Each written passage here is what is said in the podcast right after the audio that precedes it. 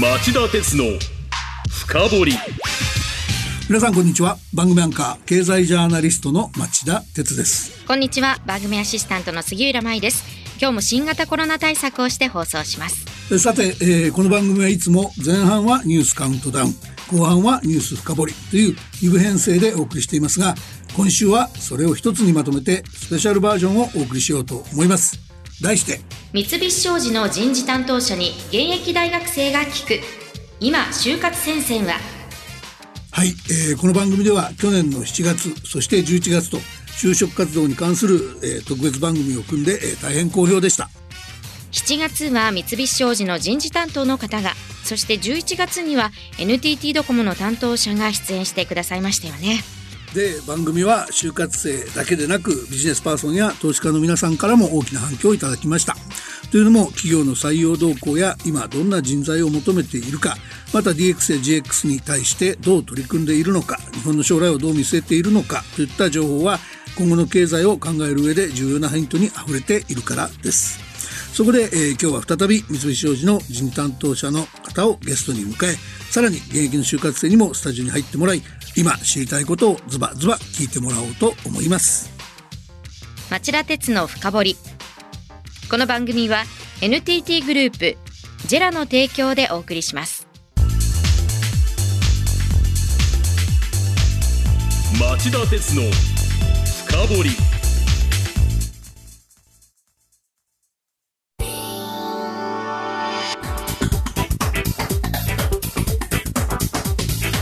今日の深掘り。今日の町田鉄の深掘りはスペシャル版でお送りしています。テーマは？三菱商事の人事担当者に現役大学生が聞く。今就活戦線は？スタジオには去年7月の番組にも出演いただいた三菱商事の人事部採用チームリーダーの田中博美さんをお迎えしています田中さん今日もどうぞよろしくお願いします。よろしくお願いします。そして就活生代表としてこの番組の学生スタッフ大学3年生の立英吾さんにもスタジオに入ってもらいました。大学3年生立英吾です。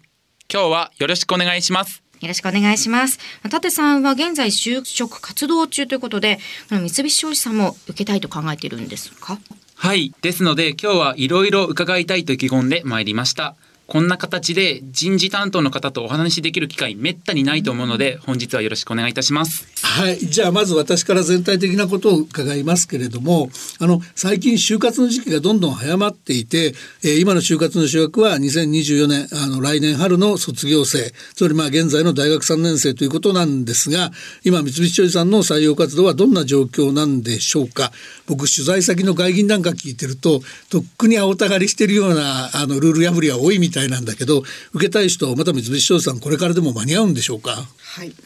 あの3月1日からの絶賛エントリーを受け付けているところです。はい、はい、あの三菱商事今年から採用選考を3月と6月に実施をするということにしました、はい。で具体的なこと皆さん聞きたいかなと思いますので、うん、エントリーの締め切りですが3月選考は3月14日。6月選考は3月19日となっています三菱商事の採用選考今年から3月と6月に変わったと。あの皆さん変わったという印象がすごく強くあるというご意見をあの伺っています。ただ三菱商事のこの採用に対する思いというのは実は変わっていないのでそこを説明させていただきたいと思います。はい、で私たちがこう採用にかける思いの根底にあるのは学生の皆さんがこう学業と就職活動をきちんと両立できるようにすることでそれを通じて、まあ、納得感高く、え自分がその社会に出た時に働く企業を選んでもらうということだと思っています。でこういった考えのもと昨年までは6月と7月に採用選考を行っていました。でこう学生さんといろいろお話をする中で例えば、えー、大学大学院の最終学年は学業に専念をしたいのでその前に就職活動を終えたいという声、であるいはあの大学の最終学年になるまでは部活であったり留学であったりそういったことに専念をしたいので早く就職活動をするのが難しいんだとこういう声も多く聞こえていました。えーで今の学業であったり部活、えー、それから留学というのはあくまでも一例にしか過ぎないんですけれどもあの学生の皆さんのこうご事情が多様化していることを捉ええー、三菱商事の採用選考を、まあ、今求められる形で、えー、学業をなるべく阻害しない複数の時期に実施することが必要だと考えました。でそれがあったので今年から春休みの3月それから6月は今まで通り維持するという結論に至りました。でこれは、えー、三菱グループの企業理念であるその参考料の中に所持公明という言葉があるんですがこれまあ言い換えればフェアプレーということです。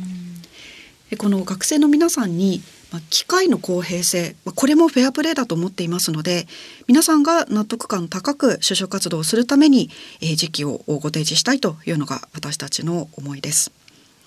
で3月と6月どっちを受ければいいんだろうという不安の声もたくさん聞いているんですけれども、あの選考プロセスは3月も6月も全く一緒です。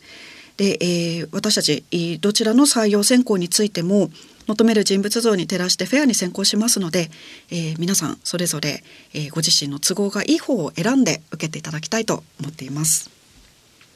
かりました。その3月と6月で人数採用する人数の差とかありうるんですか？もうそれは来た人次第ってことですか？そうですね。今あ何人だということも決めていませんし例えば3月はこういう人を取りたいんだ6月はこういう人を取りたいんだということも決めていません、うん、やっぱり三菱商事で活躍していただける方にお越しいただくということなのでこれを人数であったりポートフォリオを決めてしまうというのは学生の皆さんにとってもこう企業側の私たちにとってもメリットはないかなというふうに思っています。あのできれば3月に決めちゃいたかったんだけど取ってほしかったんだけど怒っちゃったからもう一回6月にチャレンジするっていう人がいてもいいんですかね？そこも悩みました ただその私たちの思いはあの学業を阻害しないとかあの無駄にこう就職活動の時期を長くしないということなのであの併願 OK としてしまうと今町田さんがおっしゃったようなえ方が増えてしまって、就職活動伸びてしまうので、3月か6月ご自身のご事情でどちらかを選んでいただくということにしています。わ、かりました。ありがとうございます。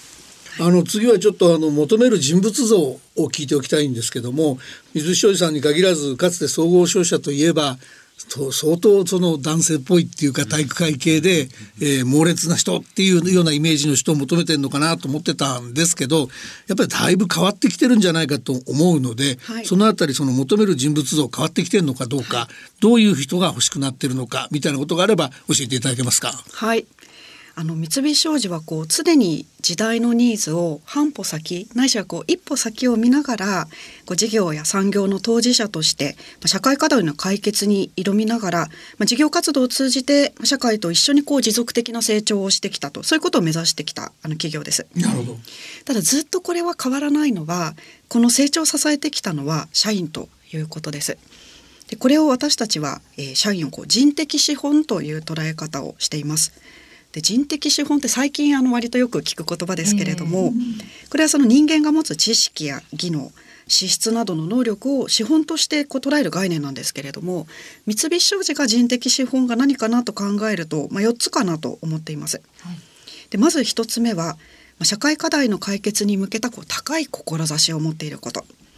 で2つ目に時代を先取りして新しい価値をこう作る構想力で3つ目に国や業界を超えていろいろなこうステークホルダーを巻き込んで、まあ、スピーディーに構想をこう実現していく実行力で最後はこれ三菱グループの企業理念ですけれども参考料というものがありましてあのその精神につながる倫理観というところになります。でこういった人材がこういろいろなステークホルダーの課題に対して、まあ、最適な解を構想実行して価値を作ってきました。でもこういったところを私たちとこう一緒に伸ばしていきたいと実行していきたいとこんな人を求めています。なるほどね。さてそろそろうずうずしてると思いますんでバトンタッチしますね。タさんどうぞ。はいありがとうございます。僕たち学生から見たイメージですと三菱商事さんってもうエリート集団で会社の雰囲気もキリッとしているイメージなんですが実際社内はどんな雰囲気なんですか？いやそのイメージ正直よく言われるんですけれどどこから来たんですかね？いやどこからなんかもう三菱商事さんって先ほど町田さんがおっしゃられたようにもうエリート集団っていうかなかなかもう三菱ってもうブランドが高いもうどの業界においても、なので頭がいいっていうかもう賢い人だけみたいな感じなんですけどそこもちょっとどうなのかないろいろな人を取ってるのかっていう点もちょっとお伺いしたいんですけど、はい、どうでしょうかね。いやちょっとそんなこと言われると恥ずかしくなっちゃいますけれども、はい、私自身はあの会社に入ってから20年経っていますけれども、はい、まあ、駐在含めて7つの組織で働いてきました、はい、雰囲気は正直なところそれぞれだったかなと思います。でこう舘さんにイメージを持っていただきやすいように会社の一番小さい組織ってこうチームと呼ばれるものがあります。で大体10人ぐらいと思っていただくといいかなと思います。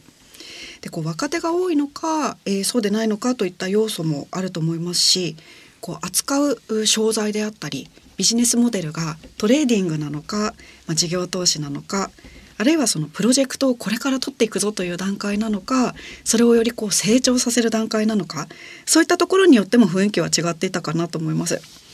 でもちろんそのビジネスに対しては真面目に取り組みますしそれを達成しようと思うと厳しいところがあるのもこれはあの本当にあると思います。ただそれはその自分たちの目的を達成するために厳しいということかと思っています。結局その会社の雰囲気組織の雰囲気を作るのはそこにいる人なのでずっと厳しいと続かないですよね。が緩急はつけるようにしています。はい。こうチーム旅行に行ったりしたこともあるんですけれど、チーム旅行って言われてどうですか？社員旅行とかいや結構たまにそういうのあるとやっぱワクワクするというかチームでやっぱり一体感があるというかやっぱ気分転換としてやっぱそういう旅行とかあるといいかなっていうかそういうイメージがあるんですすごいポジティブですね。はい、ポジティブに僕はますね。はい、最初社員旅行と言われてちょっとえっと思ったんですけれど実際行ってみたらすごく楽しかったですし。ですよね。楽しいですはい。やっぱり仕事では見られない一面が見られてそ、ね,、の後こう距離が縮まる感じもありました。なんか普段見れないギャップとお茶目な一面が、はい、見えたりしました、はい、続いての質問なんですけど就職活動を行うにあたってやはり不安なのが配属のことです。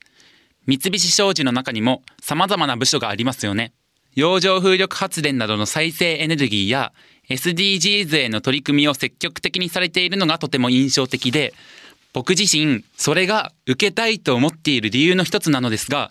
でもそういうことをやりたいと熱望して入社できたとして実際にそういう部署で働けるのかすぐに配属されなくても後々移動で関われるのかそのあたりを知りたいと思っていますはい、舘さんの質問にすごく熱がこもってました。あの配属のことってやっぱり心配になりますよね。あのいろいろなこう噂が出たりすることはあるんですが、三菱商事の新卒採用選考では内々定の時点で配属先が決まっている人というのはこれは誰もいません。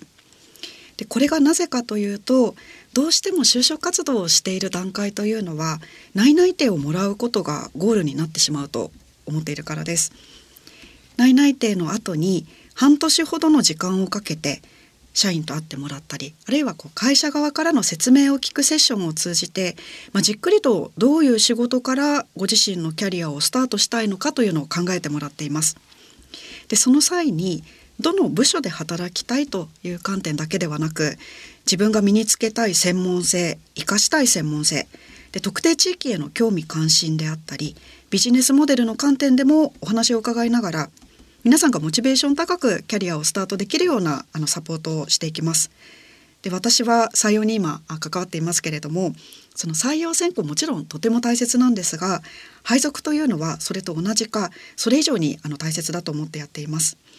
で自分が採用に携わるようになって今4年目ですけれども程度の差はあれ毎年かなり多くの内定者が自身の希望する先に配属になっているのでぜひ安心してもらいたいと思います。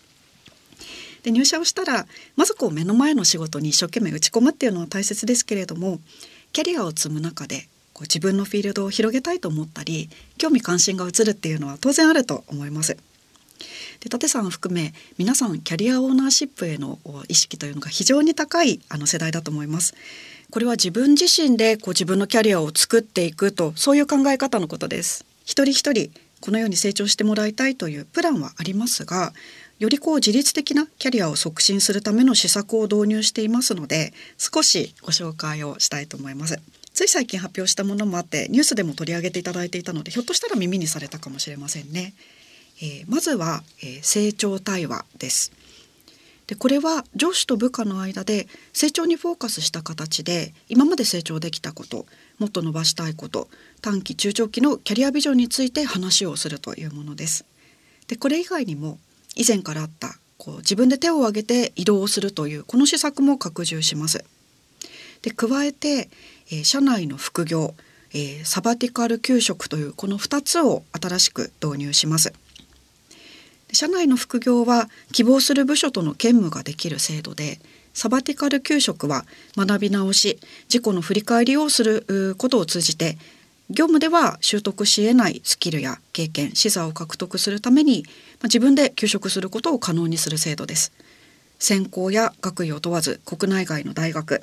大学院に進学することを目的として、えー、最長2年の休職をすることができます。でいずれもキャリアを積む中で今まで取り組んできたところと異なる分野に挑戦してもらいながら新しいフィールドでキャリアを見出す社員を後押しする施策としています。内内定もらってもうそこでも決まってるわけじゃなくて結構実習期間というか専門性とかその人に合ったような取り組みをされているのがとても印象的でした。ちょっと野じ馬的ですけどそのさっきの配属を決めるのは誰かっていうのを聞きたいんですけど、はい、人事の人が内内定してる学生を自動的に割り振っていくのか各事業本部やなんかとのやり取りがあってこういうタイプが欲しいとかこの学生がいいとか言ったそのなんだろうあのやり取りがあって決まっていくのかそこら辺りはどうなってるんですか？はい。あのこれはそれぞれのその部門の方からこういう人がいたら欲しいですということもニーズ伺っています。でその一方で一番大切にしたいのはその内定者の方たちがこうモチベーション高くキャリアをスタートするということなので、うん、部局側のニーズと内定者の希望をマッチングはしていくんですがどちらを優先するかというと内定者の希望を優先しながらマッチングをしてます。なるほど。内情を伺えてとても興味深いですね。お知らせの後もさらに伺ってまいります。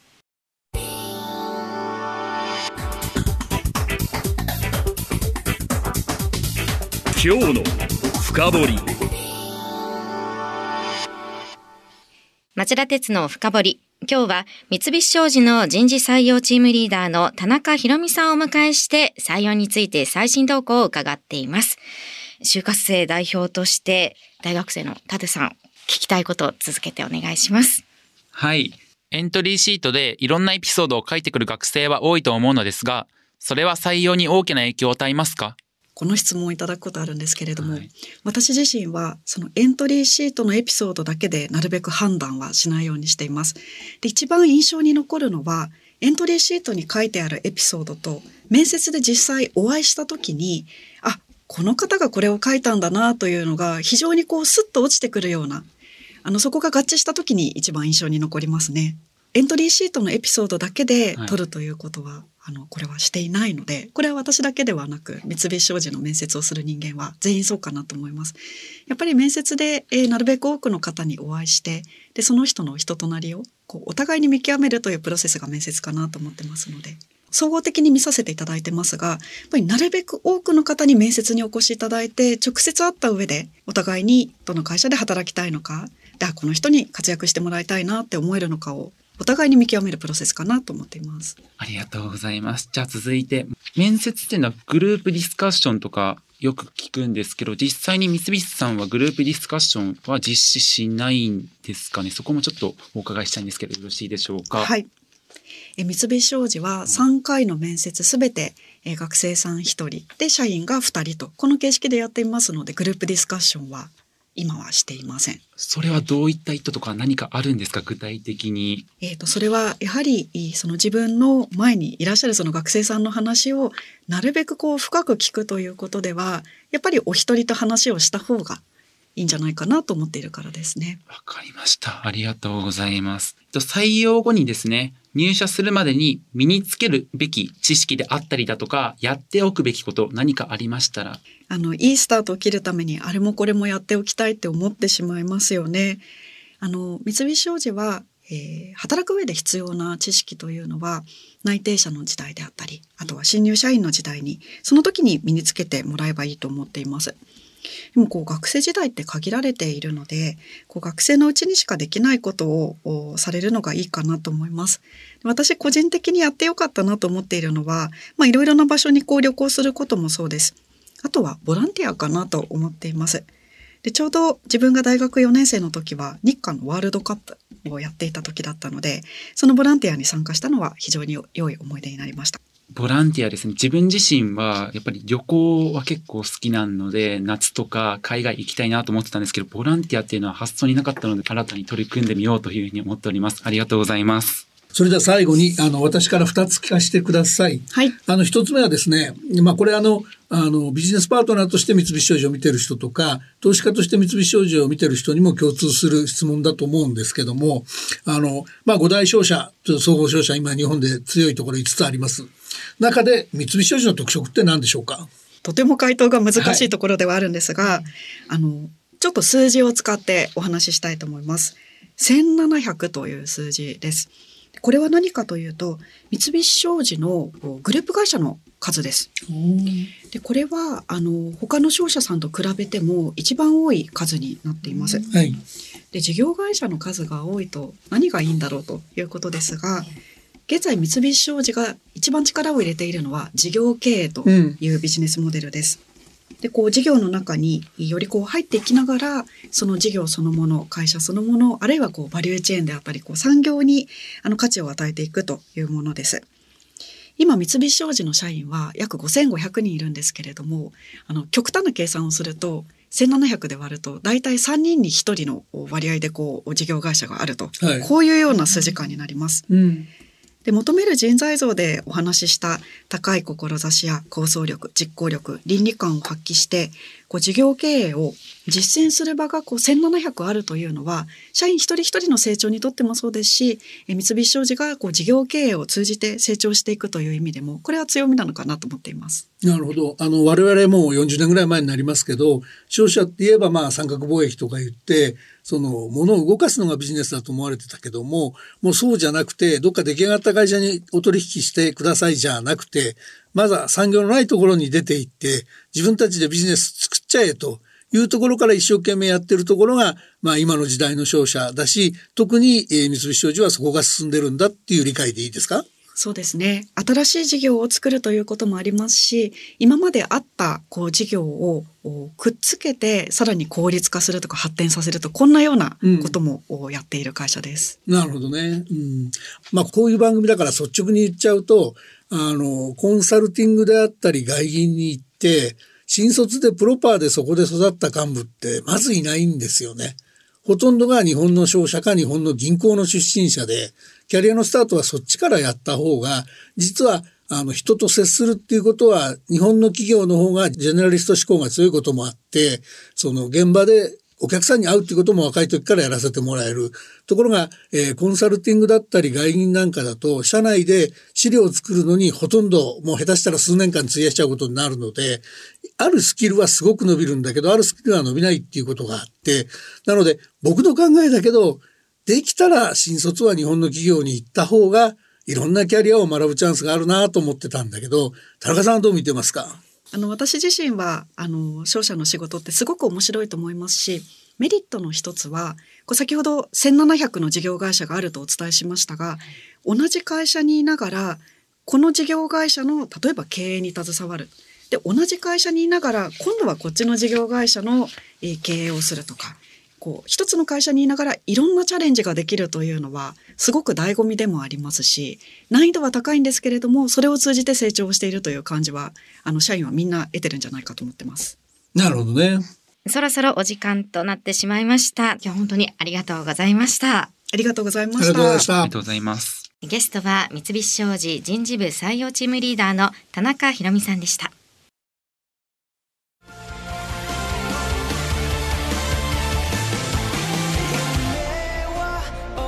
本気で夢を追いかける時新しい一歩を踏み出す時大切なものを守りたい時誰も見たことがないものを作り出す時自分の限界に挑む時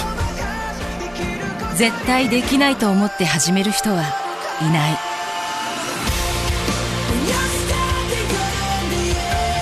絶対なんて誰が決めた？CO2 が出ない日を作る。ジェラはゼロエミッション火力と再生可能エネルギーで2050年 CO2 排出ゼロに挑戦します。発電の常識を変えてみせる。JERA 町田鉄の深掘りこの番組は NTT グループジェラの提供でお送りしました。町田鉄の深掘りそろそろお別れの時間です。でもね僕はね40数年前就活の頃浪人して出遅れて1年遅れてね高校の同級生で一番成績の良かったやつが三菱商事行っちゃったのよ。